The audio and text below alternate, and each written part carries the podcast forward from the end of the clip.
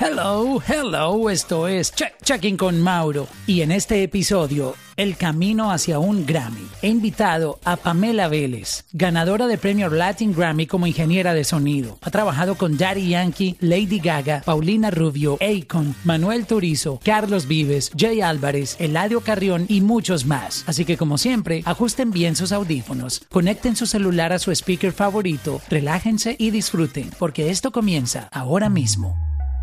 Check-in, check-in, check-in con Mauro. Check-in, check-in, check-in con Mauro.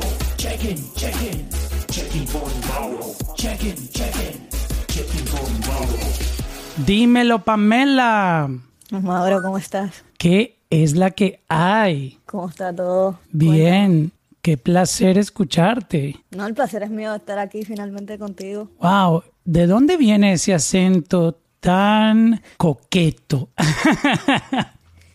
Mi acento ahora, bueno, está hay una mezcla de todo, yo creo, pero yo soy dominicana, nacida y criada en Dominicana. Tengo 10 años en Estados Unidos eh, eh, y 3 años en Miami, pero mi acento se ha vuelto una mezcla del mundo.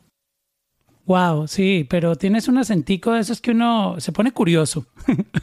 es que mira, eh, el audio tiene un, un encanto tan increíble y es que te pone a imaginar, te pone a, a volar, ¿no? Claro. Y, y siempre ha sido así. Este, y me gusta mucho lo de Clubhouse, ¿sabes? Porque uno se siente más libre y se puede expresar más, concentrarse en expresarse más a través del audio que preocuparse por posar frente a una cámara, ¿no?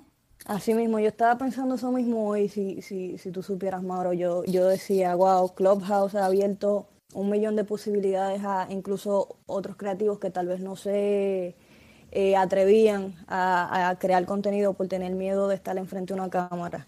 Y ahora con Clubhouse pueden hacer un poquito más con el audio y, la plataforma de los podcasts ahora mismo también están creciendo tanto que en realidad Clubhouse era, es básicamente una necesidad que muy buena la iniciativa y, y lo que estás haciendo tú eh, también eh, eres una de- creo que eres uno de los primeros rooms en español que vi en Clubhouse eh, incentivando a los artistas independientes y educando a nosotros los latinos que es súper importante A mí me han dicho muchas veces, Mauro, no hagas tantos rooms, haz uno cada semana, cada dos semanas, te vas a quemar. Y yo, yo, pero es que hay tantos topics y yo lo que quiero es educar. A mí realmente, si algunos piensan que es demasiado porque consideran que uno tiene que estar manejando un estatus y por allá cuidándose. Realmente a mí eso no me importa. A mí me importa compartir la información y como hay tanta, imagínate si empezamos a hacerle delay de que una sala cada semana, este, nunca la gente termina de, de- de darle la vuelta a todos los topics que tiene la industria, ¿no? Claro, y es demasiado, y la industria también crece y cambia todos los días, Que es súper importante estar también eh, educando a nosotros, especialmente en nuestro idioma, en español, eh, educando a nuestra gente en los cambios que hay en la industria, porque eh, muchas veces también como te, te había comentado hace varias semanas, nosotros aprendemos de la industria, pero es muy difícil porque la mayoría de la información está en inglés. Y tener personas como nosotros que, que quiera educar a, nuestra, a nuestra gente, a seguir impulsando nuestra cultura es súper importante.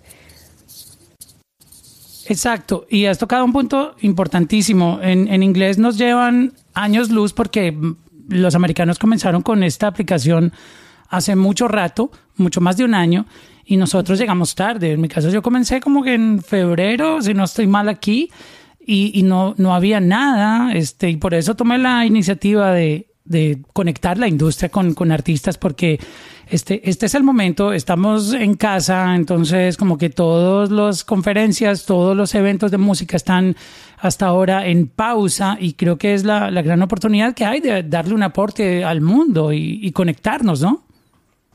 Claro que sí, te felicito muchísimo por esta iniciativa que tienes porque eh, es súper importante toda la información que has estado eh, eh, compartiendo con la gente. Eh, los rooms con peers son súper interesantes, que es otra, otra parte que, que eh, eh, nosotros como creativos tenemos que aprender sobre la industria. Y vi en estos días lo- los, el podcast de los NFTs, que es una información súper nueva, que no hay mucho conocimiento fu- fuera. Ah, y es súper importante que estés transmitiendo esto, así que muchas felicidades y estoy eh, súper emocionada de estar aquí contigo. Gracias, Pamela. Este, gracias por esas palabras. Primero que todo, quiero saludar a toda la gente que está aquí con nosotros en el room. Si tienen algún amigo, conocido, artista, compositor, etcétera, que quieran ustedes enviarle la información, hay una crucecita abajo enseguida del micrófono que ustedes le dan tap y le va a salir una lista de que se llama ping someone into the room. Entonces usted le da ping y luego le vuelve a dar la crucecita y a esa persona le llega un notification para que entren aquí a la sala. Bueno, primero que todo quiero decirles que estoy aquí con una dura de las duras, o sea, eh, para que sepan, por si no lo sabían, estoy con una mujer que ha trabajado al lado de artistas como Lady Gaga, sí, así como lo escuchan, la mismísima Lady Gaga, Daddy Yankee, Paulina Rubio, Akon, Manuel Turizo, Carlos Vives, Jay Álvarez, Eladio Carrión, Sendo Cabrón y muchos más. Pa' que aprendan. Como una mujer llega a trabajar con toda esta cantidad de estrellas. ¿Qué es Tremenda introducción, Mauro. eh, sacrificio y trabajo duro, ¿sabes? Eh, la verdad eh, ha sido eh, un camino donde he trabajado bastante como ingeniera, como productora, eh, ha sido también un periodo de desarrollo para mí. Tengo en Miami simplemente tres años y creo que eh, el éxito que he alcanzado hasta el momento, que en realidad me falta mucho todavía, ha sido con el trabajo duro y mucha disciplina. Cuando las oportunidades llegan, uno tiene que saber aprovecharlas y uno sabe que si tú tienes un sueño y, de verdad quieres que las cosas funcionen y quieres alcanzar el éxito, eh, tienes que ser la mejor. Y yo como mujer, por ejemplo, eh, tengo que trabajar un poquito más, eh, porque no es lo mismo que cuando está un hombre en un cuarto, cuando uno es mujer, uno tiene que, que, que siempre estar al 100%, uno no se puede equivocar, porque es una percepción diferente. Ah, Así que yo creo que el éxito para mí ha sido eso, preparación, trabajo duro y, mucha disciplina y saber aprovechar las oportunidades cuando llegan. Wow, qué, qué increíble esa historia tuya. El room de hoy se llama El Camino hacia un Grammy y qué mejor que tener a una ganadora de Grammy con nosotros esta noche aquí acompañándonos. Este, para darles un poquitito de, información, hay unas fechas para inscribirse a los Grammys, aunque el tutorial de hoy, por llamarlo de alguna manera, está basado en, la experiencia de, Pamela y que me quiero enfocar eso porque pues para eso tenemos a alguien que ha ganado un Grammy aquí. Pero quiero decirles que primero que todo uno tiene que inscribirse, formar parte y las inscripciones están justo en este momento. Si usted lanzó música entre el primero de junio del año 2020 al 31 de mayo de este año, usted puede aplicar, pero tiene un proceso. Ahí en la página de los Grammy está toda la información, como para darles esa pequeña introducción. Pero empecemos a analizar un poquitito el camino hacia un Grammy desde la parte donde trabaja Pamela, que es muy importante porque el Grammy es la, una premiación a la excelencia del sonido. No es quien tenga más plays, no es quien tenga más oro, ni cadenas, ni bling bling, ni Lamborghinis, ni Bugattis, ni, ni nada de eso. O sea, esto es básicamente excelencia musical. Estoy en lo cierto, Pamela. Así es que es la vuelta, ¿no? Así mismo, ese es un premio a la grabación eh, de la canción, básicamente. Y para empezar a vincular tu historia con, con el camino hacia un Grammy, ¿cómo empieza tu camino hacia los Grammys? Es que yo estoy impresionado por por el background que tú tienes? Mira, yo llego a Miami en diciembre del 2017, ya casi entrando el 2018. Ah, y llegué básicamente eh, porque tomé el riesgo de hacerlo. Me levanté un día y dije, quiero hacer algo más con mi carrera. Eh, yo sé que donde estoy ahora mismo las oportunidades no son las mismas. Yo, si yo quiero una oportunidad, yo tengo que salir a buscarla. Y yo tengo el hambre de hacerlo. Um, so de un día a otro me levanté y dije, bueno, eh, voy a buscar una oportunidad, me voy para Miami. En cuestión de tres semanas ya yo había puesto todo en mi carro, eh, manejé hasta acá, eh, no tenía casi nada de dinero. Tenía una entrevista de trabajo en A2 Studios que no me garantizaba absolutamente nada. Acá no tenía familia, no conocía a nadie casi. Simplemente tomé el riesgo. Eh, llegué, tenía un Airbnb por dos semanas, de ahí ya tenía que ver qué iba a hacer. Este, fui a la entrevista, el dueño del estudio, Will, me dice, eh, mira, no te puedo garantizar nada, le acabo de hacer varias entrevistas a varias personas, eh, vamos a ver qué pasa. De ahí ese mes completo, tú sabes que diciembre es un poquito más lento para la industria de la música. Entonces, de ahí yo simplemente me mantuve hablando con él, eh, diciéndole que cuando me necesitara que me dejara saber. Um, y de ahí fui este, empezando, ya en enero yo empecé en el estudio. Eh, yo tuve otras propuestas también en otros lados, eh, pero en realidad cuando llegué a I2F me sentí que estaba en mi casa, me sentí bien, sentí que las personas que estaban ahí eran las personas correctas, como me sentí segura, ¿me entiendes? Que eso es súper importante cuando tú, especialmente cuando haces música, eh, rodearte de personas que quieran lo mejor para ti ah, y, personas buenas. Eh, de ahí empecé a, trabajar con varios artistas. Eh, el Grammy llega, básicamente estuve trabajando con Carlos Vives en el proyecto de Cumbiana. Este, el álbum sale en el 2020. Eh, nosotros terminamos de grabar. La última sesión que tuvimos para el álbum fue el 23 de octubre del 2019, eh, que fue mi cumpleaños. Y le dije a Carlos, Carlos, es mi cumpleaños, pero estoy aquí. Eh, eh, una persona súper humilde. es súper importante, obviamente, para estar preparado cuando una oportunidad así llega. Recuerdo que la primera sesión llegó simplemente a través del estudio. De ahí, eh, básicamente como ingeniero uno tiene que, que básicamente este, eh, poder eh, atender bien al cliente, no simplemente el sonido, sino el servicio, eh, asegurarse que esté cómodo, la privacidad, eh, que es súper importante cuando trabajas con un artista así. Ya de ahí lo demás en la comunicación y la vibra que tengas con, con, con el artista influye bastante.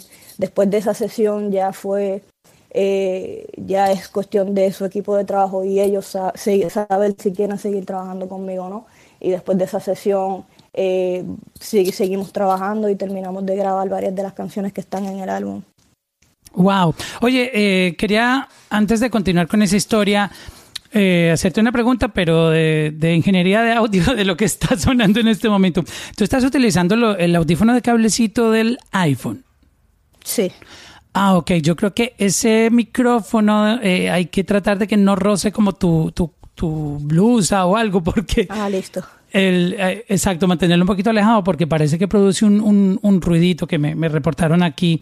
Este, yo sí lo siento, este, entonces es solo eso, y hablar un poquito más cerquita porque me dijeron que se escuchaba bajito.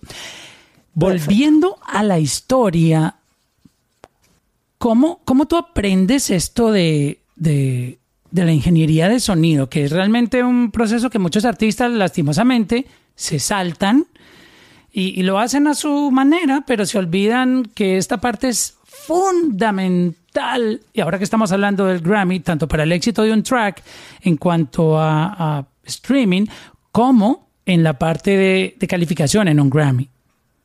Claro que sí. Este, bueno, eh, yo lo estudié. Eh, llegando a Estados Unidos, eh, me gradué de la escuela acá en, en, en Maryland, donde vivía en, el momen- en ese momento de la secundaria. Y eh, aprendí sobre un programa que había en una eh, universidad, en el Art Institute de Washington, eh, sobre ingeniería de audio. Yo hacía música toda mi vida, yo empecé tocando la guitarra cuando tenía 12 años. Y en República Dominicana siempre toqué en bandas de rock.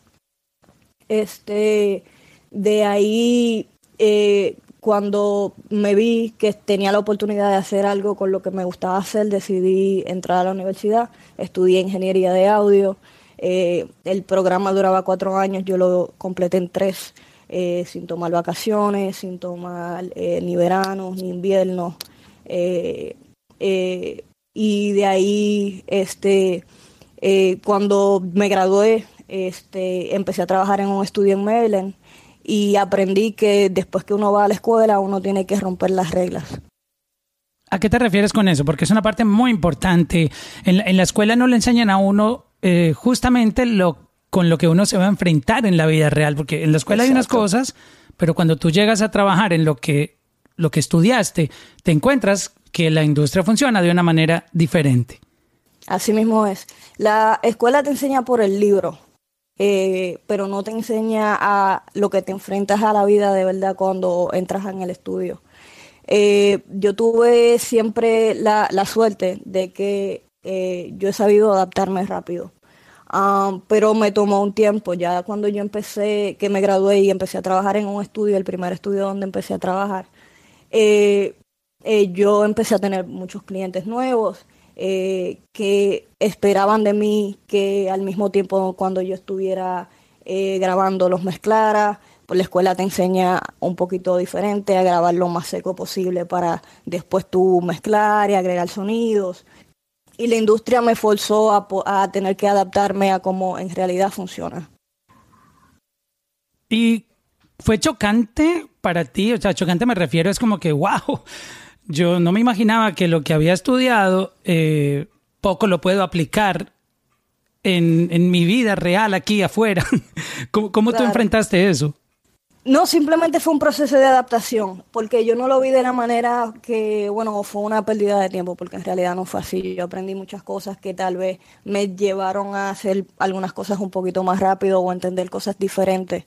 Ah, eh, es bueno también aprender por el libro y saber lo que, lo que es este, la parte técnica, para no, porque muchos ingenieros simplemente se basan en la práctica y eso también es un poquito limitante. Ah, para mí fue simplemente un proceso de adaptación en llevar la parte técnica a lo que era la práctica y, y poder yo misma eh, básicamente eh, empujarme a mí misma a poder adaptarme a cómo estos artistas grababan en ese momento. Eh, llegó eh, a un punto en que, o sea, obviamente me equivoqué muchas veces, perdí muchos clientes eh, al principio. La persona que yo tenía a, a mi lado como mentor en ese momento me sentó y me dijo, Pam, mira, es- esto tienes que arreglar. Pero a mí me tomó simplemente esa sola conversación para yo entender lo que yo tenía que hacer. Que eso es muy importante, que al momento de que tú entiendes que hay un fallo, tú simplemente tienes que prender el switch y cambiar y adaptarte lo más rápido posible para poder seguir adelante y, poder reinventarte en ese momento. ¿Cómo tú terminas siendo ingeniera de sonido al lado de un artista o en proyectos con Lady Gaga? O sea, eh, mira la historia que nos estás contando, yo ya estoy haciéndome la película y digo, wow, ese sacrificio que ella hizo trasladándose a otro lugar, eh, con todos los challenges de llegar con poco dinero, como tú lo estás diciendo, obviamente eh, nueva en la industria, en una industria muy dura, además una mujer. Eh, eh, hay que tener en cuenta que esta industria es muy, muy masculina, por no decirlo que, que es netamente masculina, aunque me encanta que hoy en día las mujeres tengan una participación súper dura y creo que cada vez serán más. Pero cuéntanos cómo, cómo llega esto de Lady Gaga. Eh, lo de Lady Gaga fue en, en el momento del Super Bowl. No sé si te recuerdas que ella tuvo una presentación en el Super Bowl. Ajá. Am, entonces tuvimos la oportunidad de, eh, eh, en el estudio, eh, tuvimos 36 horas con, con ellos, su ingeniero, y estuvimos editando lo que era el performance del, del Super Bowl para ella. Eh, fue un proceso súper interesante, estuvimos 36 horas sin parar. ¡Wow! Ah. O sea, literalmente sin parar. sin parar, literalmente 36 horas donde no dormimos, no nos bañamos, eh, hacíamos todo ahí mismo en el estudio. Wow, Eh, mira esto. Nadie se imaginaría que un team al nivel de Lady Gaga trabajara de esa manera. Por eso es que esa gente está donde está. que- Por eso están ahí. que trabajar más duro todavía. Es una persona, es, es un icono tan grande que la presión es más grande todavía porque tú no te puedes equivocar. Porque está la reputación de ese artista en la línea. Y si tú te equivocas, ahí mismo perdiste tú también tu misma reputación. Hay muchos artistas, hay muchos ingenieros, hay muchos productores que por un simple error que cometes en la industria, eh, te ponen en la lista negra y ya no trabajas con absolutamente más nadie. a veces trabajar con personas así tan grandes tiene riesgos más grandes. Por eso uno siempre, siempre tiene que estar on point sin, sin equivocarse. Wow. Oye, y eso del, del Super Bowl, eh, un, un show tan corto, 15 minutos máximo, ¿cuánto dura un show? 20, ponle. Y 36 horas de trabajo de una música que ya estaba hecha. ¿Cómo, cómo es ese proceso de, de crear la música? O bueno, tú que eh, eres ingeniera de sonido, ¿qué, ¿qué se hace para, en el caso de Lady Gaga, cómo fue ese trabajo? Es, es un proceso, era un proceso muy largo porque también eran archivos muy pesados, estábamos trabajando también en la parte de- que era lo del video eh, y el audio. Eh, teníamos que asegurarnos que todo fuera perfecto porque eh, todo tenía que estar sincronizado. También estábamos trabajando lo que eran las voces, la afinación, el tiempo, eh, que fue un trabajo que a veces uno, uno piensa que, que como es me- 30 minutos, 15 minutos un video, eh, no, eh, es algo que se puede hacer rapidísimo, pero es algo que toma muchísimo tiempo, especialmente cuando estamos trabajando con audio y video al mismo tiempo. Wow. Voy a empezar a um, invitarlos aquí al stage a muchos de los que están, pero eh, por ahora eh, nos quedamos calladitos y luego compartimos con, con Pamela este un poquitito para hacerle preguntas. Entonces, por ahora eh, nos quedamos calladitos escuchándola y luego ya vamos con, con las preguntas. Este, Daddy Yankee, ¿cómo es trabajar con, con este monstruo que, um, como tú lo acabas de decir, estos artistas cuando están a, a ese nivel eh, no pueden equivocarse. Entonces, um, ¿cómo fue esa experiencia que me llama mucho la atención? La, la exigencia que podía haber detrás de un sonido de una canción que, aunque la gente crea que el reggaetón se hace mediocremente, pues Pamela les va a decir completamente lo contrario. No, claro que no. Eh, todo tiene su arte y todo tiene su ciencia. Eh, Yankee es una leyenda y tiene una presencia desde que él entra al estudio, tú sientes que él entró, que él está ahí. Um, y tiene, es súper humilde, tiene una, una energía eh, brillante, desde que está en el cuarto tú sabes que él está ahí. Um, eh, y eh, estuvimos trabajando con el productor Red One, que también es productor de Lady Gaga. Um, estuvimos ahí un día completo para que veas que la preparación es súper importante. A mediados de que la sesión estaba pasando, eh, había un problemita técnico donde tuvimos que cambiar un micrófono eh, y conectar también un micrófono adentro porque quería grabar, que grabar adentro del control room en vez del live room. Um, y para nosotros fue cuestión de cinco minutos, menos dos minutos ya estar todo ready, que no hubiera tiempo que perder porque no podemos dejar que el artista pierda la vibra. Y en cuestión de esos dos minutos que estuvimos cambiando el micrófono, eh, Yankee sale del- de la habitación eh, a seguir escribiendo lo que estaba escribiendo para la canción. Y a cuestión de dos minutos que estamos ready, él entra, pregunta, ya estamos ready, súper emocionado porque está listo. Eh, y dice, wow, de ver los cómo estos muchachos se mueven aquí, eso me inspira demasiado para lo que yo estoy escribiendo ahora mismo. Y eso para nosotros fue algo súper inspirador también, porque para que una leyenda te diga eso, por ver de la manera en que nos movemos, eh, es súper eh, interesante y es súper importante porque nos hace ver que en realidad estar preparado eh, vale la pena. Wow.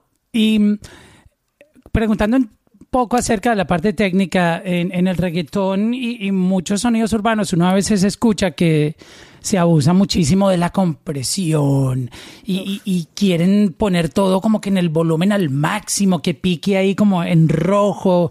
Yo no soy muy técnico para hablar de música, pero pero sé lo de la modulación, entonces, pero son felices que eso module casi reventando. Este, Sí, yo no, no, no entiendo eso, la verdad. Son como Ah. sordos. Yo no entiendo por, por qué hacen Sí, eso. eh, Eso en verdad hay que, hay que, hay que ser moderados, hay que hacer todo en moderación. En realidad lo más importante es al momento de tu grabar que la señal que está entrando entre a un nivel moderado, que no esté muy caliente, porque tú siempre puedes agregar más volumen, pero no, no puedes eh, arreglar una, una señal que grabaste mal. Eh, y al momento de comprimir, si estás comprimiendo la entrada, hacerlo en moderación, para que puedas eh, este, controlarlo un poquito más en la caja cuando estás en el software, ya sea Pro Tools, ya sea Logic, pero hacer todo en moderación. No es necesario sobrecomprimir para que suene grande. Eh, yo creo que eso es un error que muchos ingenieros cometen, que, que creen que al comprimir la canción va a sonar más, más eh, alta. A mí no todo el tiempo es así, la compresión eh, realmente eh, eh, baja el sonido. Así que es cuestión de, de saber que tienes que, que balancear lo que es la ecualización con la compresión, con el volumen. Y, y- que tiene que ser, es una mezcla, es como que estás cocinando. Eh, cuando estás haciendo un cake, ¿verdad? Agarras la harina, agarras los huevos, lo bates. Es exactamente lo mismo. Usar los ingredientes moderadamente para obtener el sonido que deseas sin hacerlo en excesivamente, que ese es el problema, que a veces queremos hacer mucho cuando no es necesario. A veces menos es más. Exacto. En, en el reggaetón, un, un tipcito para que, sin abusar de la compresión, termine con ese ponche que le decimos que suene gordo. ¿A qué le, le meter? Si tú fueras un artista independiente que no tienes obviamente acceso a todas esas herramientas que ustedes tienen en el estudio, porque eso tampoco se hace como que con magia, ¿no? Es, es por todos los equipos tan costosos. Eh, El sonido en la música se traduce, digamos, eh, al talento. Obviamente el talento juega una parte importante en, en- en- en lo que hace un ingeniero de sonido y toda la gente participa en el proceso, pero también hay que darle un crédito al, al- al equipo, ¿no? A la, a la tecnología que se usa detrás, que entre más costosa, pues más, más calidad te da. Pero también hay que tener en cuenta que hay gente que con, con las uñas, como decimos nosotros los latinos, sacan unos sonidos en, en una computadora que uno dice, wow, esto no tiene nada que envidiarle a una gran producción, pero obviamente se, se le nota que le faltó esa, esa millita de más, pero no está mal para haber sido hecho o fabricado de esa manera. Este, ¿qué, ¿Qué truquito tú puedes darle a alguien que no tenga el acceso a una producción como la que tú haces en el estudio donde tú trabajas, pero que le pueda cambiar ese sonido y ayudarlo a mejorar? ¿A dónde Claro se le mete sí. uno la mano ahí a, ese sonido?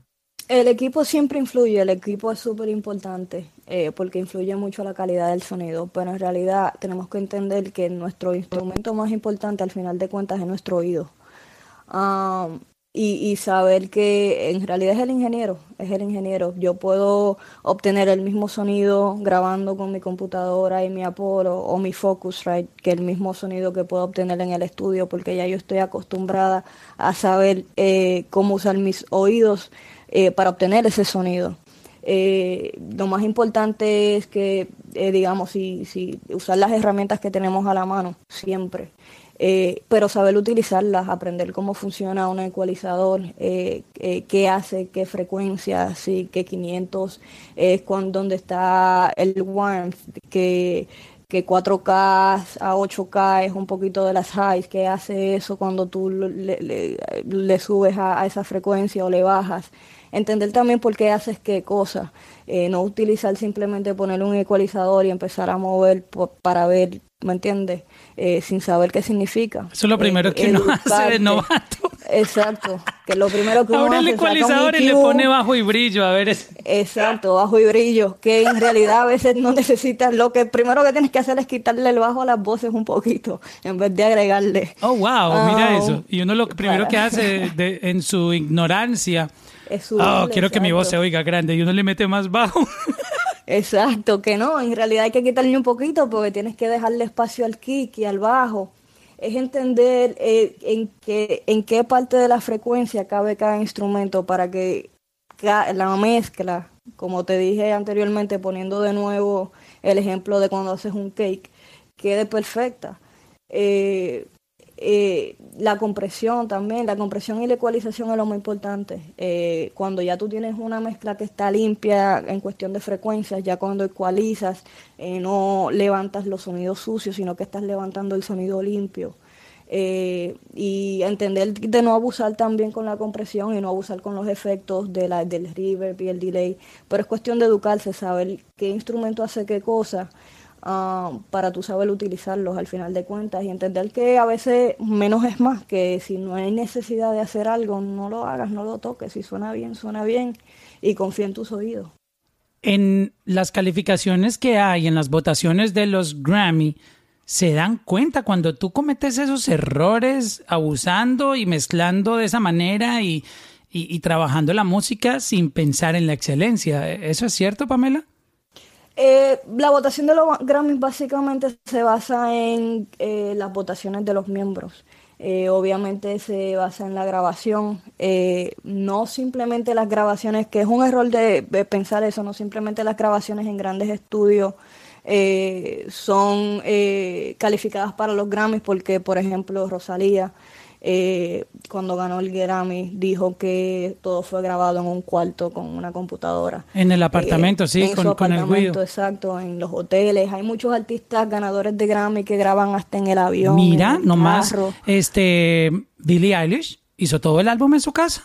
Exactamente, que ahora mismo en realidad no hay tanta demanda para los estudios grandes porque eh, en realidad ahora mismo, primero, COVID eh, y también eh, los artistas están ocupados en tour todo el tiempo, que tienen que grabar siempre que tienen un momento libre o si te llega una idea, a veces no te da tiempo, ¿me entiendes? Llegar al estudio para grabarla, si tú tienes tu ingeniero ahí contigo 24/7, simplemente abres la computadora sacas tu Apolo y grabas la idea. O tú mismo como artista, que es importante, si te aprendes a grabar a ti mismo como compositor, si te aprendes a grabar a ti mismo, aunque sea una referencia, eh, tu workflow incrementa. Puedes, eh, siempre que tienes una idea, simplemente levantarte, grabarla ahí mismo y ya.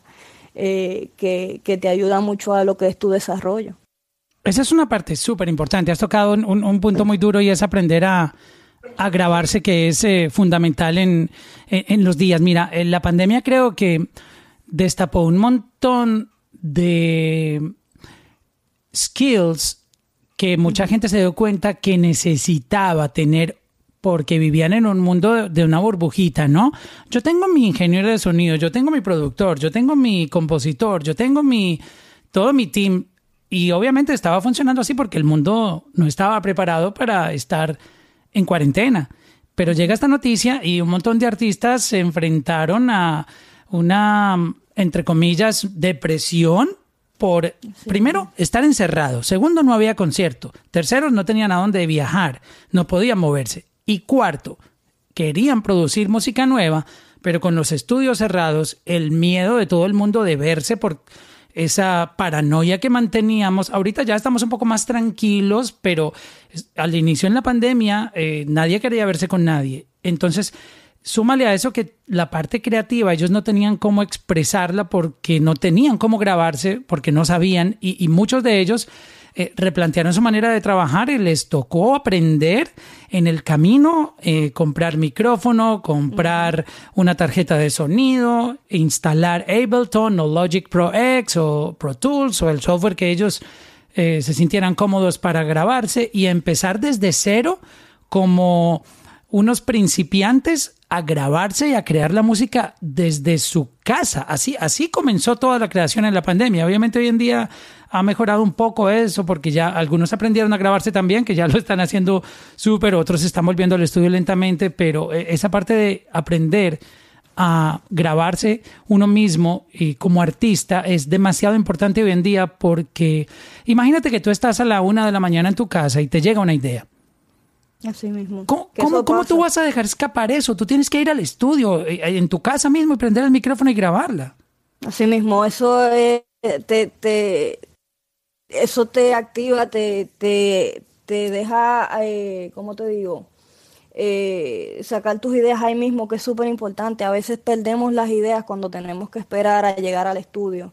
Eh, o a veces no es el mismo feeling. Cuando tenemos una idea, queremos soltarla ahí mismo, que la pandemia en realidad nos forzó o forzó a muchos artistas a tener que adaptarse. Eh, llegaron muchos compositores y muchos productores que para poder sobrevivir y seguir componiendo tuvieron que adaptarse a hacer sesiones a través de Zoom con artistas eh, para seguir componiendo y produciendo para ellos. Eh, el perfecto ejemplo es este Lil Genius con Darel, lo grababa de, gra- Darel grababa de su casa y Lil Genius en su casa, controlándole la computadora desde su casa. Um, que básicamente hizo que nos pusiéramos creativos en cuestión de buscar eh, formas de, de cómo adaptarnos a lo que estaba pasando en ese momento. Um, muchos artistas aprendieron a grabarse, que es muy importante. Eh, como tú mismo dijiste, si yo tengo, estoy durmiendo y tengo un sueño y se me ocurrió una idea y me quiero levantar, simplemente saco mi computadora, conecto el micrófono y la grabo ahí mismo. Eh, no se me escapa la idea, no se me va la melodía, no se me va la idea, no se me ve el feeling, lo capturo ahí en el momento.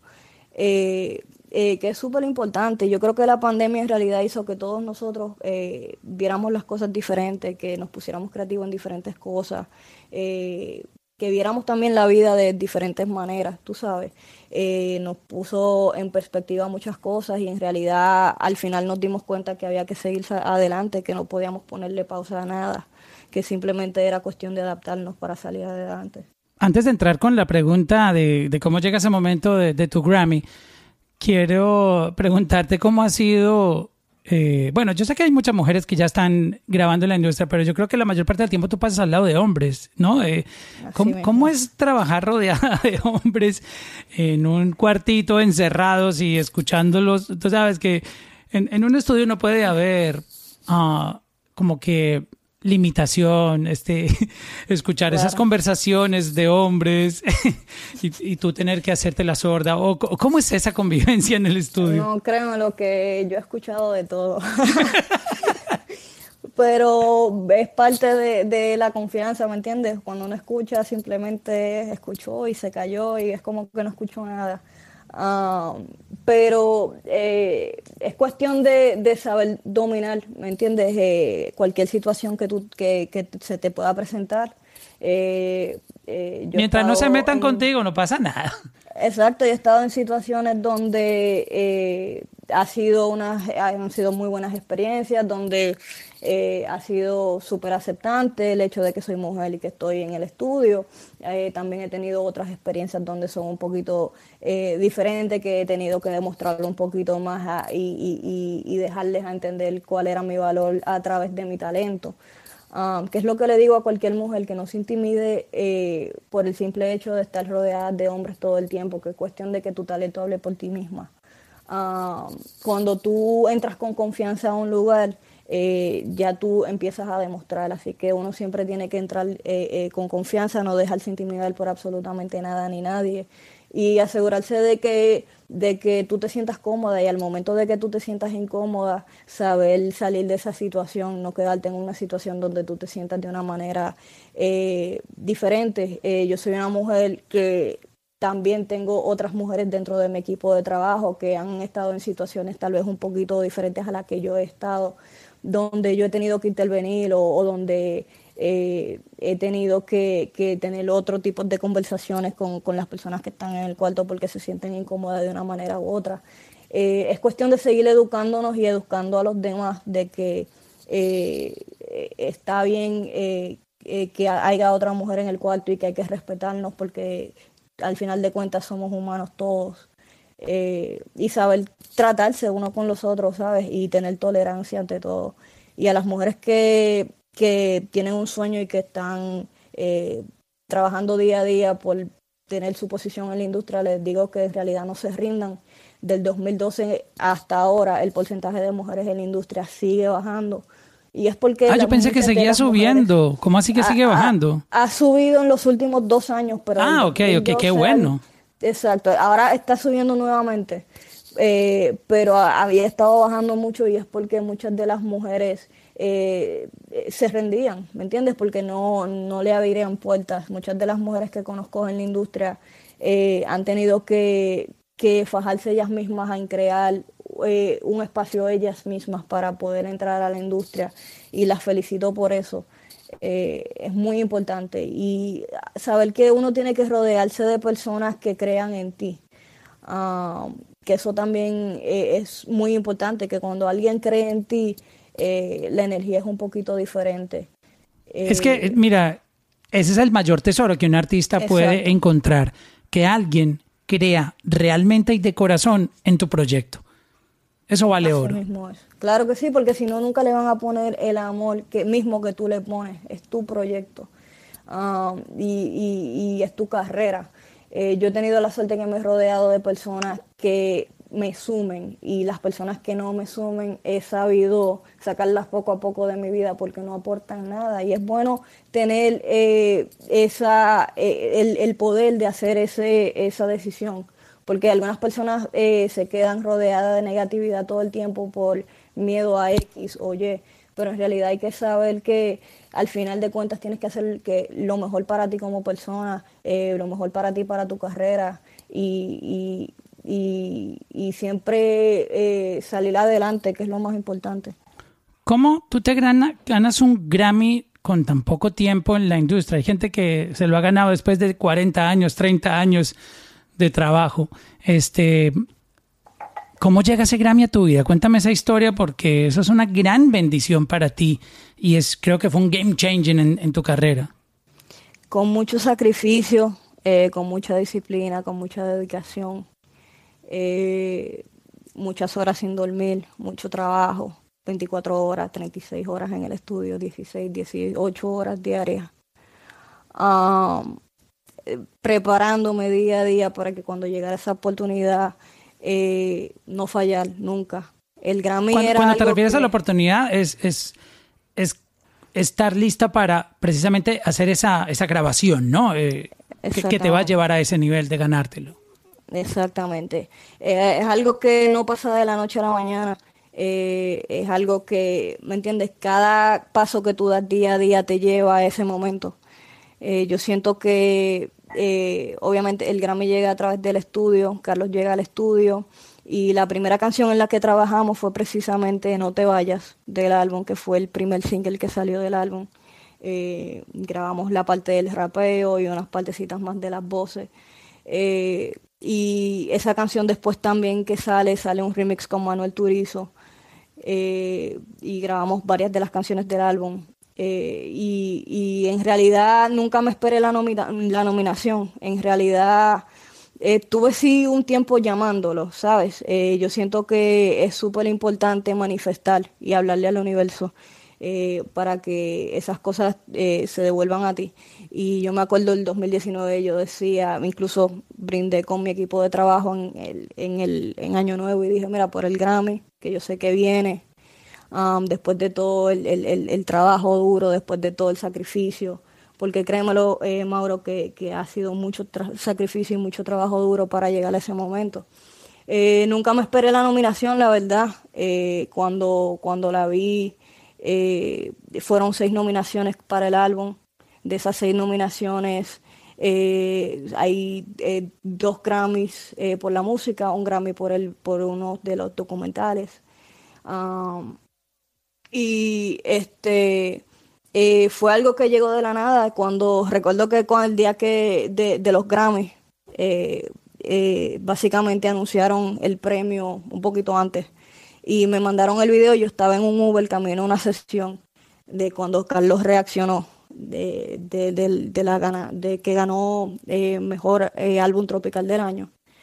Ah, y yo estoy en el Uber, me llega el video, lo estoy mirando y yo, Dios mío, no sé qué hago, no puedo gritar, estoy adentro de este carro, eh, no le puedo decir a nadie. Ah, pero fue un momento súper emocionante para mí, de verdad, porque en realidad, como te decía, eh, ha sido mucho sacrificio y mucho trabajo duro detrás de esa una oportunidad que me abrió las puertas a trabajar en varias de las canciones del álbum. Esta es la canción.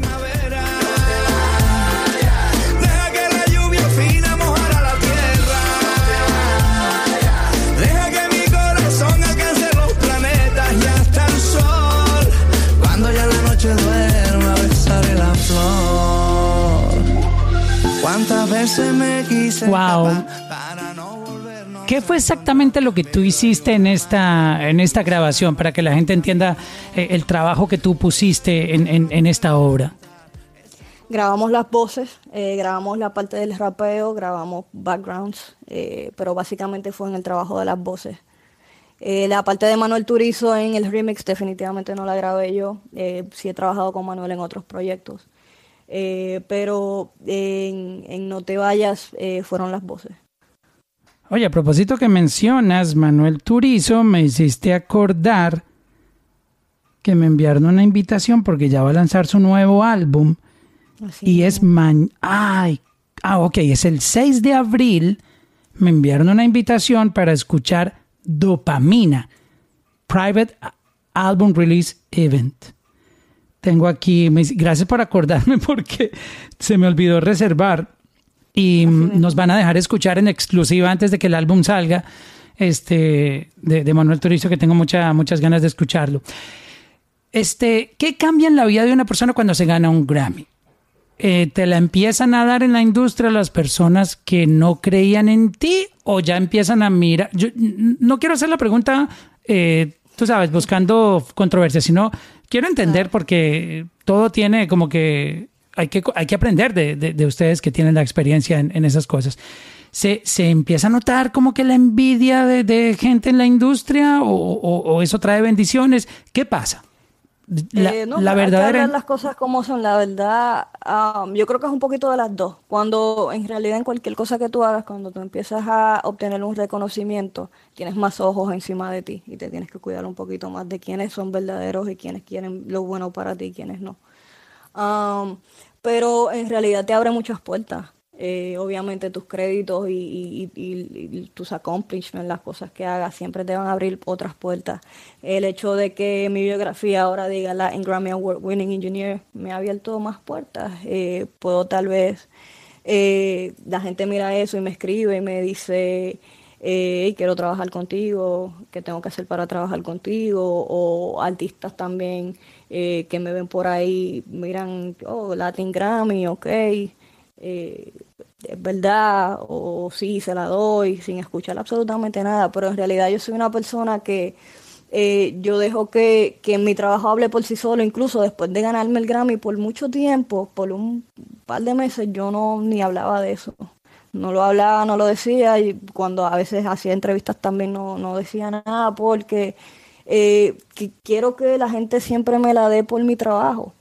Ah, sí, que no digan, no, eso fue un golpe de suerte. eso fue por Carlos Vives. eso fue Carlos Vives, no fue ella. Exacto, así que yo siempre dejo que mi trabajo hable por sí solo. Eh, e incluso los créditos en mi biografía, todo eso, yo no había, le había dado update a eso, eh, no le di update de una vez, mucha gente lo hace de una, pero en realidad para yo soy súper, eh, eh, ¿cómo se dice? True a lo que yo soy, que es mi sonido. Y quiero ser recordada por mi sonido las cosas que yo haga dentro de la industria, las oportunidades que yo abra, eh, etcétera. Eh, no por a quién grabé o a quién dejé de grabar, o qué premio tengo o qué premio no tengo. yo lo hago por la pasión que tengo por la música y, y por la gente, ¿sabes? La música es de la gente, no es tuya. Qué bien, qué bien eso, escucharlo. Y me alegra mucho escuchar esa historia tuya este, en, la industria. Háblanos del estudio donde tú trabajas. Yo veo unas fotos y tengo unas ganas de ir a conocer allá, Pamela, la verdad. Qué estudio tan cabrón, como dicen. Se nota un, un, estudio que, wow. Este, y, y, cuéntanos un poco de ese estudio y quién ha grabado ahí. Bendecida 100%. Eh, han grabado artistas de todas nacionalidades, de todo eh, latinos, han grabado eh, artistas americanos. ¿Tú has grabado ahí con Akon? A Akon lo grabé a través de Mafio eh, y no fue en el estudio, fue con Paulina. Ah, ok, con, Paulina. Rubio. Exacto, hicimos algo con Akon y Paulina y Mafio. Súper cool la, la, experiencia, gracias a Mafio siempre. Mafio es una persona que me ha abierto muchas puertas indirectamente eh, y es alguien que admiro mucho también dominicano. Eh, el estudio, el estudio básicamente bendecida de ser parte de A2F. Eh, somos personas que creemos en, el desarrollo del artista, creemos que lo más importante es el artista. y, me siento bendecida de que cada persona que está y es parte de mi equipo de trabajo tiene la misma pasión por la música eh, la misma hambre y estamos corriendo todos hacia la misma visión. Yo creo que eso es lo que nos ha hecho a nosotros crecer tan rápido. Eh, básicamente, para hablarte un poquito del estudio, lleva, lleva ahí más o menos tres años, sigue expandiendo. Sé que viste unas fotos en, en, Instagram. Eh, cuando vengas al estudio te voy a enseñar un estudio nuevo que estamos construyendo que abre ya en unas tres semanitas. Lo tenemos en secreto, casi no hemos enseñado muchas cosas. Eh, pero es un proyecto que tenemos diseñando hace dos años, que seguimos en expansión y estamos abriendo más estudios porque la demanda sigue creciendo.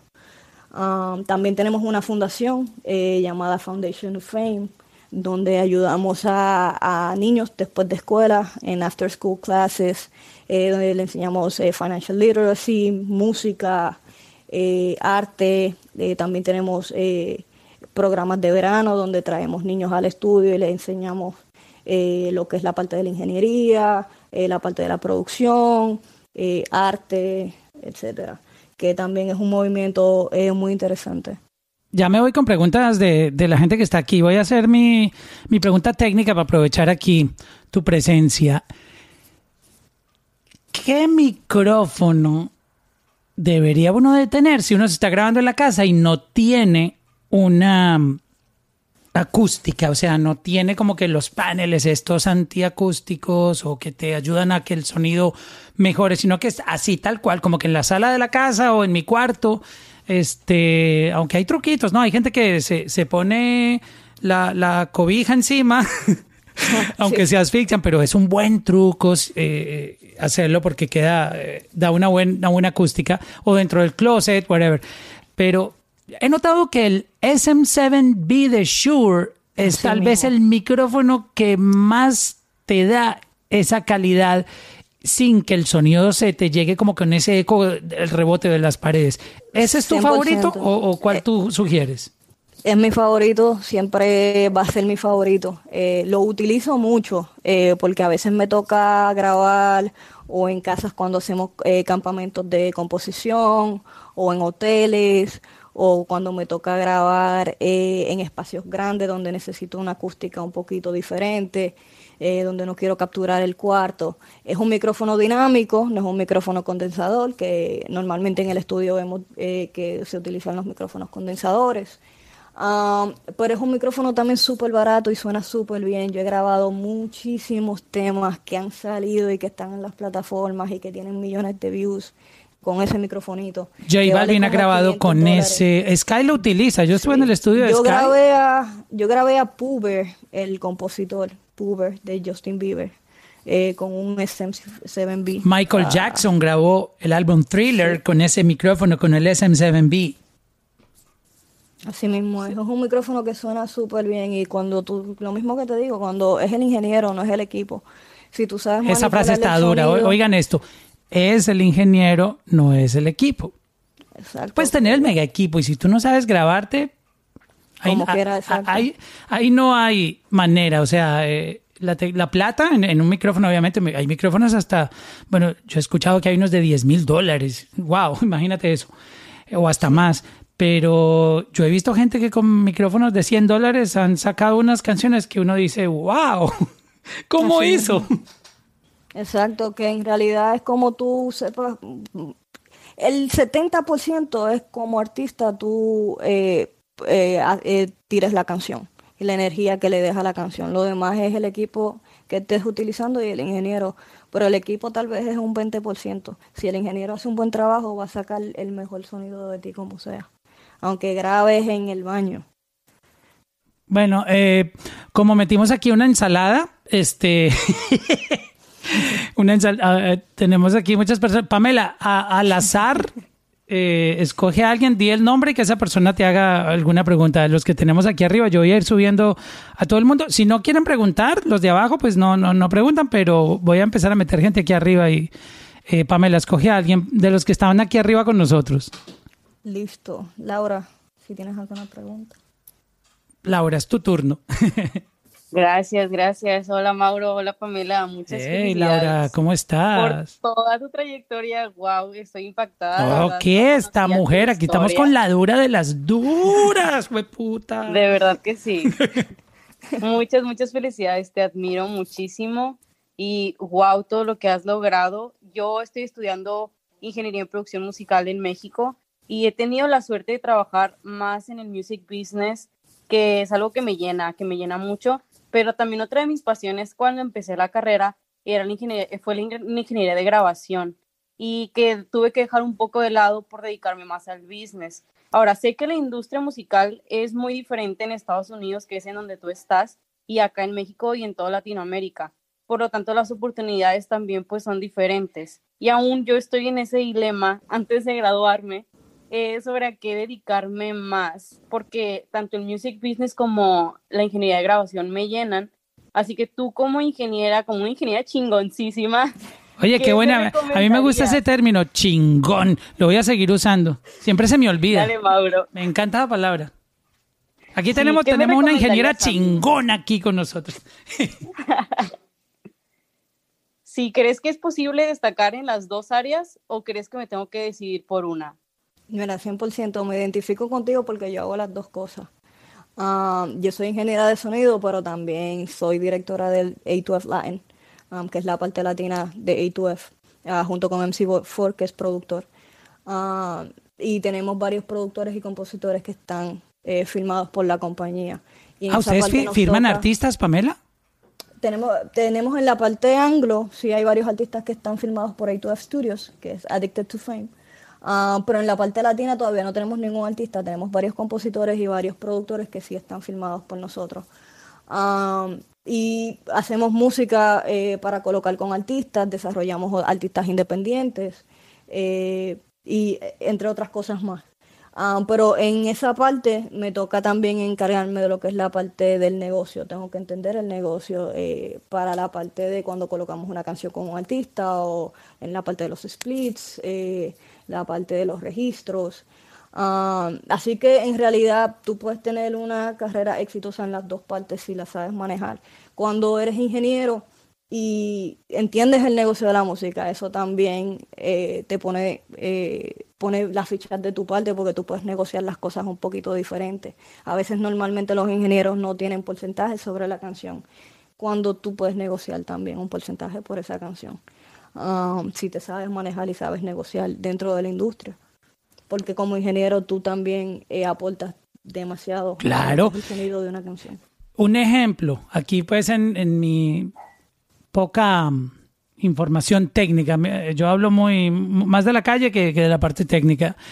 Hay canciones que yo he escuchado que estoy completamente seguro que ese artista quedó sonando como quedó sonando por la mezcla y la forma como lo grabó el ingeniero y que sé que si hubiera dado en manos de otro ingeniero la canción no le hubiera quedado así. Así que el producto final fue por el ingeniero porque el artista no o sea, la manera en que el ingeniero manejó esas voces fue lo que le dio ese nivel a esa canción. Y, y ya, o sea, no- el artista no hubiera podido hacer eso solo.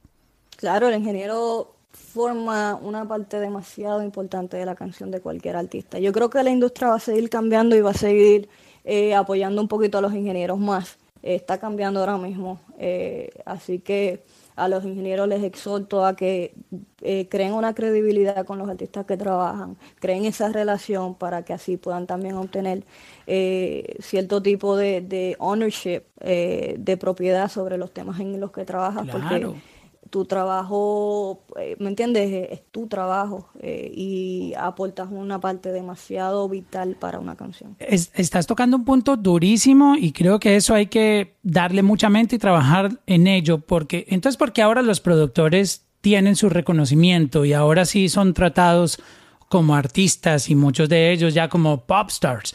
El ingeniero de sonido también hace un trabajo tan importante como el mismo productor. Es que la, una canción no es una canción si no intervienen todas las personas que participan en ella. Tanto el cantante, el compositor, el productor, el ingeniero, quien hace la masterización. O sea, es que el- la masterización también es parte del proceso de ese sonido. Una canción mal masterizada, pues se le tiró el trabajo al productor, se le tiró el trabajo al, al compositor, se le tiró el trabajo a todo el mundo. Entonces yo creo que eh, a la música le falta todavía como que darle ese reconocimiento por igual a todas las personas que participan, porque siempre todo ha girado en torno al artista y al artista, y, y- y- y el resto muchas veces ni créditos obtiene. Entonces me parece un punto durísimo en que cada persona que participa, y sobre todo hoy que estamos hablando de la parte de, de- de ingeniería de sonido, tengan ese reconocimiento.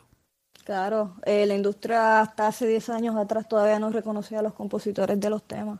Eh, pero yo creo que es algo que sigue cambiando y va a seguir cambiando y toca que personas como nosotros que estamos en la industria ahora eh, pongamos los pies sobre la tierra y digamos esto tiene que ser así para que cambie, porque nosotros tenemos que hacer ese cambio. empieza con nosotros. Bueno, selecciona ahí otra persona al azar. Vamos a ver, um, Nino. Dímelo, Pamela.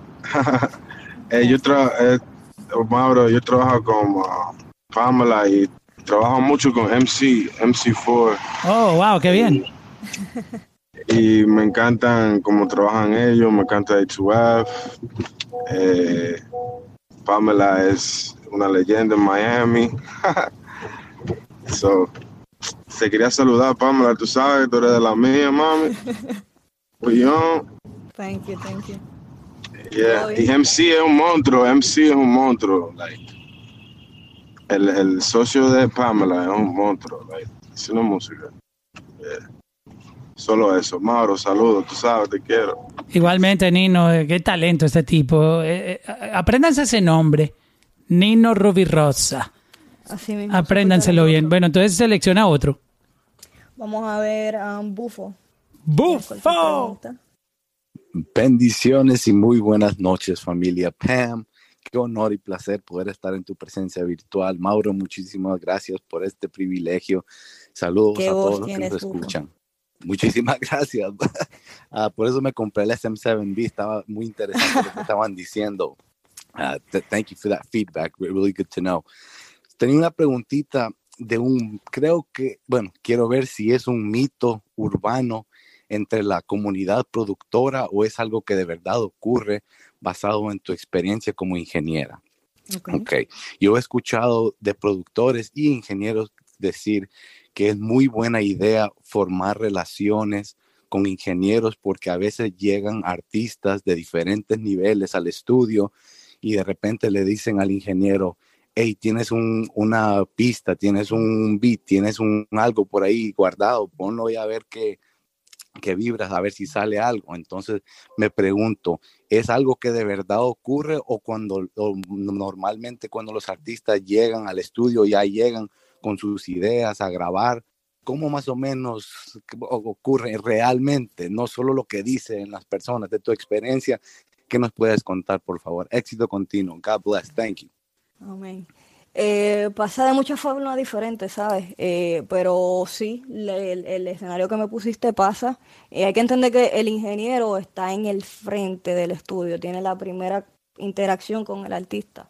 Y si el ingeniero ya tiene esa relación, eh, llega a un punto en el que el ingeniero puede decir, mira, tengo esta pista, eh, me la mandó este productor, voy a ver si te gusta. O incluso el mismo artista a veces no tiene pistas y llega al estudio sin nada y dice, hey, ¿tienes algo? Muéstrame. Um, así que siempre crear relaciones con quien sea en la industria que esté eh, eh, involucrado con, en- con artistas, no simplemente el ingeniero, otros productores también. Eh, la colaboración es súper importante para el crecimiento de, de cualquier creativo en la industria, porque incluso colaborando con otro productor te puede abrir una puerta que no tenías anteriormente. Ah, pero sí pasa, el ingeniero, como te digo, es la primera interacción que tienes con el artista y muchas veces el artista no tiene pista o el artista quiere escuchar algo diferente y si está esa relación ahí, el ingeniero también quiere obtener su placement, ¿me entiendes? Eh, y ellos eh, hacen esa jugada por ti. Oh, wow. Ese punto es importante. Te voy a contar un, algo que mm, tiene que ver con ese mismo tema y es que muchas veces los artistas que ustedes ven con, con micrófonos este, o con marcas de, de- que utilizan los in-ear headphones y todo eso, eh, les llegan a los artistas es a través de los ingenieros de sonido. Entonces, muchas veces eh, tú ves, ah, el artista está usando este micrófono eh, de esta marca en el stage y resulta que, que esa confianza se la gana eh, la marca a través del ingeniero de sonido, que obviamente la marca tiene que ser muy buena, pero cuando el ingeniero confía en el producto, pues el artista confía en el consejo o la guía que le da el ingeniero y terminan usando ese micrófono en el stage. La mano derecha del artista, bueno, la, la derecha y la izquierda son el ingeniero y el productor. Ellos son los que eh, básicamente dictan qué, micrófono utilizas, qué haces en el escenario, ¿me entiendes? Porque son los que saben sobre el sonido. Eh, y muchas más de esos micrófonos, como tú dices, llegan a través de las marcas que, que le tocan las puertas a los ingenieros todo el tiempo.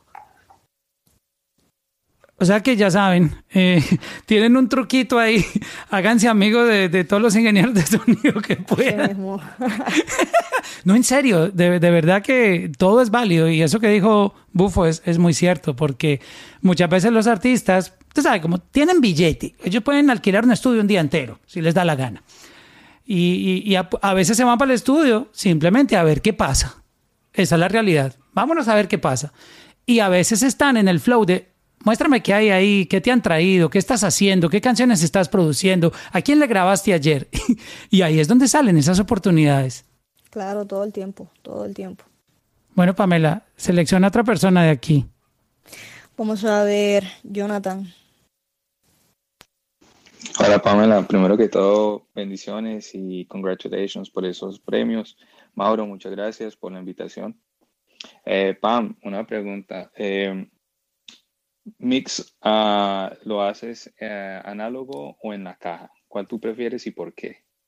Depende, eh, dependiendo básicamente lo que esté haciendo. Eh, la mayoría de las veces lo hago en la caja, porque el estudio donde estoy trabajando ahora mismo eh, tiene más capacidades en la caja. Ahora grabo también con varias cosas, varios equipos análogos, porque paso el micrófono a través de un, el Bay 1073, que es el preamp, y lo paso por un compresor análogo, que es el CL1B. Eh, a veces me gusta utilizar un EQ externo también o le agrego otro compresor, dependiendo cómo me sienta o qué aplicación esté utilizando. Ah, pero para mezclar ahora mismo estoy mezclando más en la caja. Eh, pero como te digo y hablé anteriormente, estamos a punto de abrir un estudio nuevo que es completamente análogo. Me encanta también mezclar análogo, lo he hecho anteriormente y es un sonido totalmente eh, diferente, es más warm, eh, más clean, eh, me gusta muchísimo y me gusta mucho también experimentar con equipos análogos. Creo que la combinación perfecta es el uso de los dos. Wow, gracias. A mí siempre me ha gustado el sonido de, de- de- del análogo. Eh, ¿qué, qué consola análoga eh, estás utilizando en este momento? Eh, vamos a tener un NIF de abajo en el estudio nuevo. I love the Neve. Sí, súper, súper. Estoy ya loca por sentarme ahí en el medio de ese estudio a simplemente eh, trabajar. Bueno, muchas gracias, Pam. Gracias, Jonathan. Gracias. Bueno, ahora estamos en el mes de la mujer. Hay que, hay que irnos con otra mujer. Vamos con una mujer, vámonos con Isairis. Hola Pamela, hola Mauro. Primeramente, no. Eh, gracias Mauro por crear estos rooms para todos los artistas y para las, todas las personas, todos los músicos que quieren aprender. Eh, bueno, Pame, te quería comentar eh, cuando hablaste de que, que tienes que, que uno tiene que trabajar con gente que creen, que cree en su música, en el arte. Siento que esa me identifico muchísimo porque la- el primer productor durísimo que yo trabajé, que tengo cuatro canciones con él, yo, o sea, duré trabajando con él tres años. Y después al final eh, escribimos una canción y se la querían mostrar a Becky G o Karol G. Y, you know, la decisión de mi papá y, mía, y, y la mía quizás no fue la mejor, decidimos no mostrárselas porque yo, yo, o sea, yo pensaba que no, necesito un hit, necesito un hit. Y no pensé en, el- en la idea de, de, de como mostrarme como songwriter, como compositora. Después de un momento mi papá se fue al carro a buscar algo y ese productor me dijo, ¿tú de verdad quieres ser cantante? Solo porque realmente no, él ama el dinero y eso es como que lo que él ve siempre. Y esa, yo pensaba que, que realmente creía, creía en mí, creía en mi música, por eso habíamos tra- trabajado por tres años y, o sea, realmente en ese momento me, me sentí como que mierda, ¿qué estoy haciendo en la música? Y no es porque no tenga talento, sino como que, mierda, la persona con la que trabajo no confía en mí.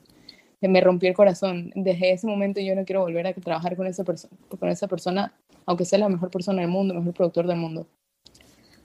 Y, y, o sea, no sé si tú has pasado por algo así. Y otra cosa que Mauro le pre- que te preguntó antes, eh, que cuál micrófono usabas, ya lo anoté de todas maneras, y qué software tú, tú me recomiendas a- para grabar voces. Yo no sé nada de engineering, yo soy más del business, y bueno, y cantante y compositora, pero pero más del business side instead of the engineering side. ¿Me entiendes? Claro. Eh, para grabar mi programa favorito es Pro Tools, siempre. Eh, siempre ha sido así, me siento súper cómodo utilizándolo, pero en realidad cualquier programa hace la misma función, eh, simplemente el workflow es diferente. Um, este, y simplemente saber utilizar las herramientas que tengas que viene con el programa para que puedas grabar tus referencias. ¿Qué tal el Logic Pro X? Yo creo que a Isa le, le iría bien con el Logic Pro X, que es muy fácil. Es, es el papá del Garage Band, pero obviamente es, es profesional, más profesional que Garage Band.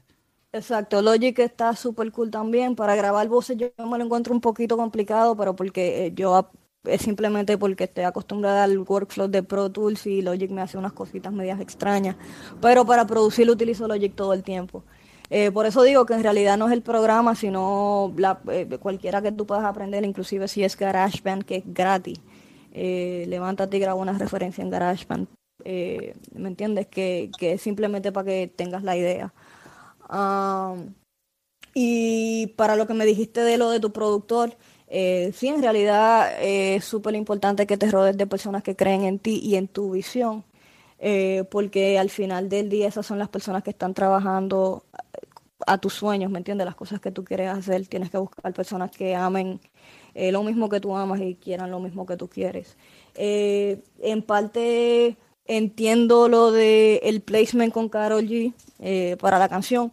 Eh, como artista te entiendo porque yo sé que como artista tú, tú te vuelves este, attached a esa canción. Eh, pero a veces es bueno saber que ah, trae oportunidades componer para otra persona, tal vez esa oportunidad de, de componer para Karol G te hubiera abierto otras oportunidades y hubieras creado otra canción que también hubiera sido un hit. Eh, eh, como, como creativos a veces no, no, nos aferramos mucho a lo, a lo, a lo que creamos. Eh, pero yo le digo incluso a mis compositores, porque yo tengo compositores firmados por la compañía que también son artistas. Eh, incluso tengo una compositora que ella es mu- eh, al principio era muy aferrada a su trabajo, Eh, pero eh, con el tiempo ella entendió que eh, no importa lo que ella escribiera hoy, porque mañana podía escribir otra canción y que esa canción podía ser mejor. Así que lo importante es seguir creando y, obviamente rodearte de personas que crean en ti, que es súper importante. Si tu productor lo hizo desde un, un punto de vista que simplemente le importaba el dinero y no le importaba tu arte, te entiendo perfectamente. Eh, rodearse de personas que crean en ti es súper importante. Si no estás con personas que creen en ti, tu proyecto nunca va eh, a sobresalir. Gracias. Eh, les quería comenzar- comentar que, em, que, o sea, sí, quizás no fue la mejor decisión. Créeme que yo, ahora lo digo, como que quizás no fue la mejor decisión, pero de todas maneras, que él me haya dicho eso, no tenía ningún derecho. Y, y lo del, lo del software, o sea, yo no voy a ser, yo no voy a ser productora, no, nada más lo hago para, digamos, si me mandan una, una producción, yo poder grabarla en mi cuarto o en el closet de mi cuarto, lo que sea. Eh, Exacto. te- exacto, ya, ya. yo No, no con. Logic Pro X no, no vas a tener dolores de cabeza, te lo puedo asegurar. Gracias, Mauro. Gracias, Pame. A mí Gracias eh, me encantaría aprender Ableton Live, pero a mí ese programa me, me- me da dolores Dolor de cabeza. cabeza. No lo entiendo. Traté también y volví de nuevo para Logic. Yo soy feliz con, con Logic Pro X. Hasta ahí llego. bueno, Pamela, siguiente, elige, elige más gente. Vamos a ver, a ver, a quién he- no he elegido. A ver, Redeem. A ver si estoy diciendo su nombre bien. Hola Mauro, hola Pamela, ¿qué tal? Pasa. Redeem. ¿Cómo están? Yo siempre tenía una duda en cuanto a las voces de los grandes artistas, así como Daddy Yankee, Bad Bunny, J Balvin, que todos tenían la excitación en los agudos de las voces como, o sea, que estaba bien presente, pero era como cálido. Ujú. ¿Qué excitadores ustedes usan o usan un preamp para grabar que se que es de válvula para conseguir ese, ese Eh, sonido? Es una combinación de dos cositas, EQ y compresión, ecualización y compresión. En realidad, el género de reggaetón en sí es, eh, tiene las agudas eh, siempre más predominantes. Eh, el brillo es muy importante, en exceso. Ah, eso es parte del género. Pero en, Eh, en exceso, ¿a qué te refieres? En exce- o sea, normalmente en otros temas, en otros géneros como en el hip hop, por ejemplo, las agudas uno no la exagera tanto como en el reggaetón.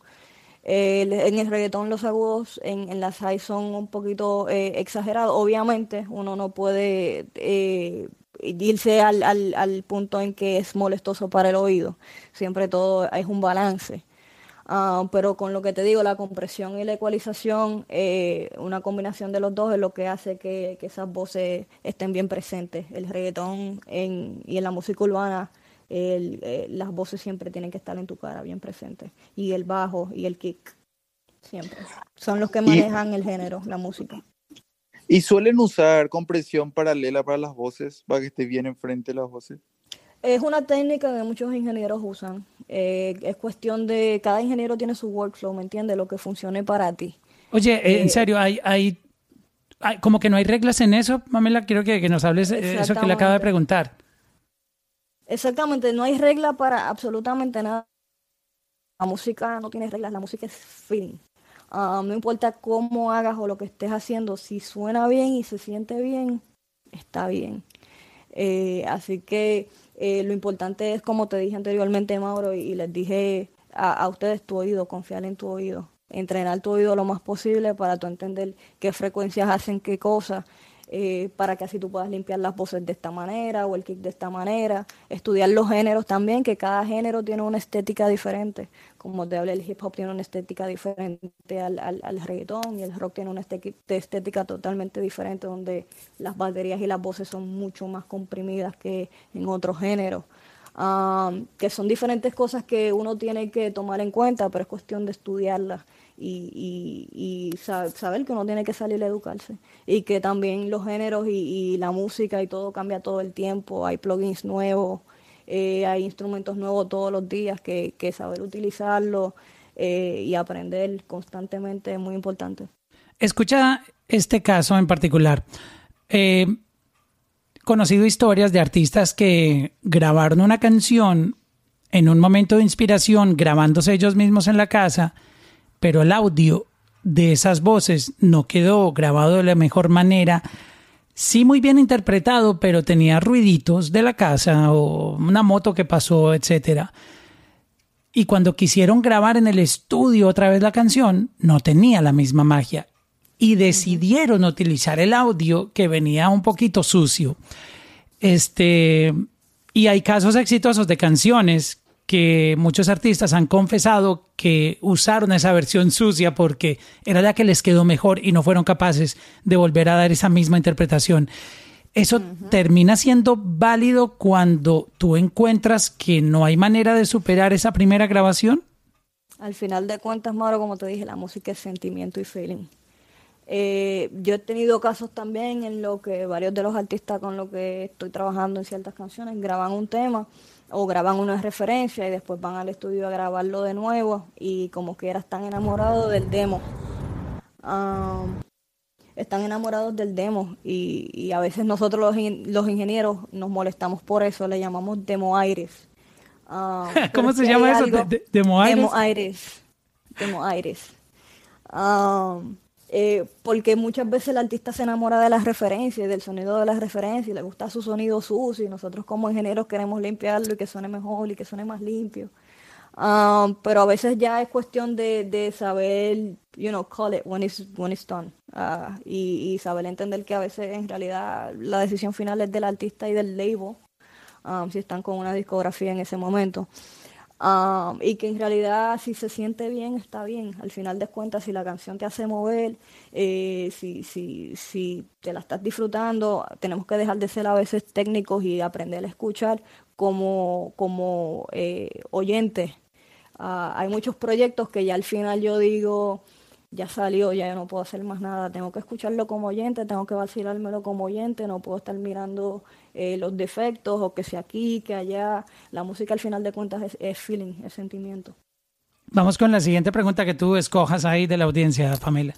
Vamos a hablar con Brian. Yo, yo, Pamela. Hola, Mauro. Dímelo, Brian. Mu- muchísimas gracias a ustedes dos por sacar el tiempo ah, para compartir ah, todos sus insights. Um, yo solo le quiero dar un shout out a Pamela. Um, yo fui compañero de ella en la universidad. Fuimos a la misma eh, escuela. Nosotros dos trabajamos en muchos proyectos juntos en la universidad y you know, I just want to say uh, super big congratulations and very proud of you. Very proud to know you um, and uh, declaring more blessings o- over you. So, yeah. Thank you, man. You know, it's always all love. Siempre mucho amor para ti. Eh, lo que sea que necesites siempre. Y claro, me acuerdo mucho de los proyectos y todo lo que hicimos. Eh, I was watching, el otro día estaba mirando un video que hicimos para la clase de videoproducción que me encontré ahí en un hard drive con Irving. Eso sí fue los días. Oh, man. Uh, yo me lo recuerdo como si fuera ayer, pero no. Um, you're super talented. Yo uh, he aprendido mucho de Pamela uh, durante ese curso y también cuando ella estaba acá trabajando en el estudio, acá en Maryland, también ella me dio algunos privilegios de, uh, de estar ahí en unas sesiones y uh, ya, no, te felicito mucho and yeah, Thank you, keep it up. We gotta collab soon, hopefully. Claro que sí, lo que necesites siempre. Gracias, gracias. Siguiente, Pamela es la que manda. Ella decide aquí quién pregunta. Vamos a ver, um, Planzo. Olá, mi gente, buenas noches. Eh, soy de Brasil, no, no hablo muy bien Spanish, pero estoy muy encantado con el trabajo de, de Pamela. Eres una mujer sensacional, una persona sensacional. Y estoy muy encantado con tu trabajo. Y tú estaba hablando sobre microfone y yo quería citar un acontecimiento en Brasil de um artista que ele gravou a música em tu casa pelo iPhone, pelo celular e la guia e depois foi em estúdio gravar o microfone, um microfone Sony, sei lá, de, de 10 a 15 mil dólares. E pero quando chegou em tu casa que estava em la sessão de la música, ele viu que a gravação de, do, de teu celular, o iPhone, ficou melhor. Então ele lançou a música. E a música chegou à marca de um bilhão de views em YouTube e ele gravou com J Balvin, que foi a música Bum Bum Tantan. Então, só complementando o que a Pamela falou, que os sentimentos é muito, muito mais importante do que o próprio equipo, né, equipamento. E estou muito encantado, estou acompanhando a sala de você porque tenho uma grande dificuldade de hacer reggaeton em Brasil, porque em Brasil não era muito popular, e pero estou mirando você e só tenho só tenho a agradecer a oportunidade. Gracias a ti, Planzo, por estar en el cuarto. Eh, consistencia es lo más importante, disciplina, sigue trabajando. Eh, y sí, como dijiste, lo más importante es el sentimiento. Al final, la música la hacemos para la gente, la gente la tiene que sentir. Y cuando la gente la siente, la aprecia más. Eh, y aparte, especialmente la música latina, nosotros los latinos somos muy pasionales, eh, nos llevamos mucho del sentimiento. Así que transmitir eso es siempre muy importante en nuestra música. Sí, sí, muy sensacional.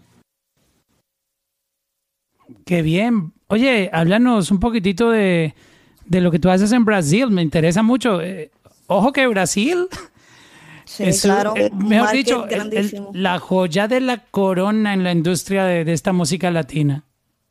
É, é, Mauro, Brasil, eres um país muito grande de música. Brasil, eres o segundo país que mais é, que mais consome música de streaming em mundo. Então, eres um país que te gusta muito, muito a música.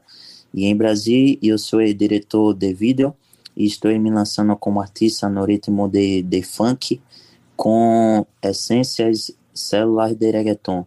Em Brasília, trabalhei com, com Anitta em um trabalho de, de, de vídeo, e pero estou em uma grande luta em esse reggaeton em Brasil. Pero estou juntando, unificando a música urbana latina, que é o reggaeton, com a música urbana brasileira, que é o funk. E estou nessa luta tentando, trabalhando muito, vou lançar uma música que é eh, reggaeton com um pouquinho de funk, um pouquinho da linguagem brasileira, e creio que com essa fórmula vou conseguir aos poucos eh, trazer reggaeton para o Brasil. Eres um missão, eres meu sonho, eres minha vontade de ser reggaeton em Brasil, de pessoas escutar reggaeton, porque eres um ritmo muito, muito, muito grandioso de sentimento, de verdade. Me encanta muito o ritmo reggaeton. Anitta já faz muito trabalho, né, em Brasil, pero eh, Anitta tem mais ou menos duas personalidades.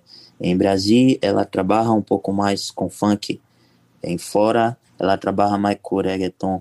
Pero em Brasil, as pessoas escutam reggaeton, pero não consomem muito. Às vezes não sabe não, não, não sabe qual é o nome do, do gênero. Só só baila, só baila e não sabe o nome do, do gênero. Então, tendo, creio que Deus me deu esse desafio de hacer reggaeton en Brasil. Estoy tentando a cada día lutando. Oye, Planzo, pero cuando se hace fusionado con funk, sí funciona ya, ¿correcto? ¿Cómo? Cuando tú fusionas el reggaetón con el funk, sí tiene cabida, sí cabe en Brasil, ¿correcto? Sí, sí, creo que será una forma eh, más fácil de hacer reggaeton en Brasil. Pero se eu hacer reggaeton, apenas reggaeton em Brasil, as pessoas eh, creio que terá um, um bloqueio. E eu fazendo reggaeton com funk, creio que será mais fácil das pessoas escuchar. Ahí tienen el, el, el datico. bueno, Pamela, últimas dos preguntas y tú, tú eh, la, esta sería la penúltima. Perfecto, vamos con Carla.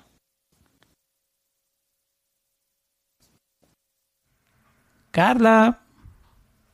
Hola, hola Pamela, hola Mauro, hola con todos. Hola. Eh, en realidad, mi pregunta ya la respondiste porque eh, te la hizo Mauro, en realidad, que era si te había costado mucho como mujer entrar al tema de producción, al estar en el estudio, porque conversando con algunas personas, de hecho, una amiga que trabaja eh, justamente en el Recording Academy, ella me comentó que tienen mucha dificultad para encontrar productoras mujeres, ¿no? Como hay muy pocas y eso era lo que te quería preguntar, si dentro de tu trabajo habías tenido esta dificultad y además eh, si por ahí estabas metida en algún círculo o, ¿no? Que esté como incentivando una mayor interacción de las mujeres en producción, ¿no?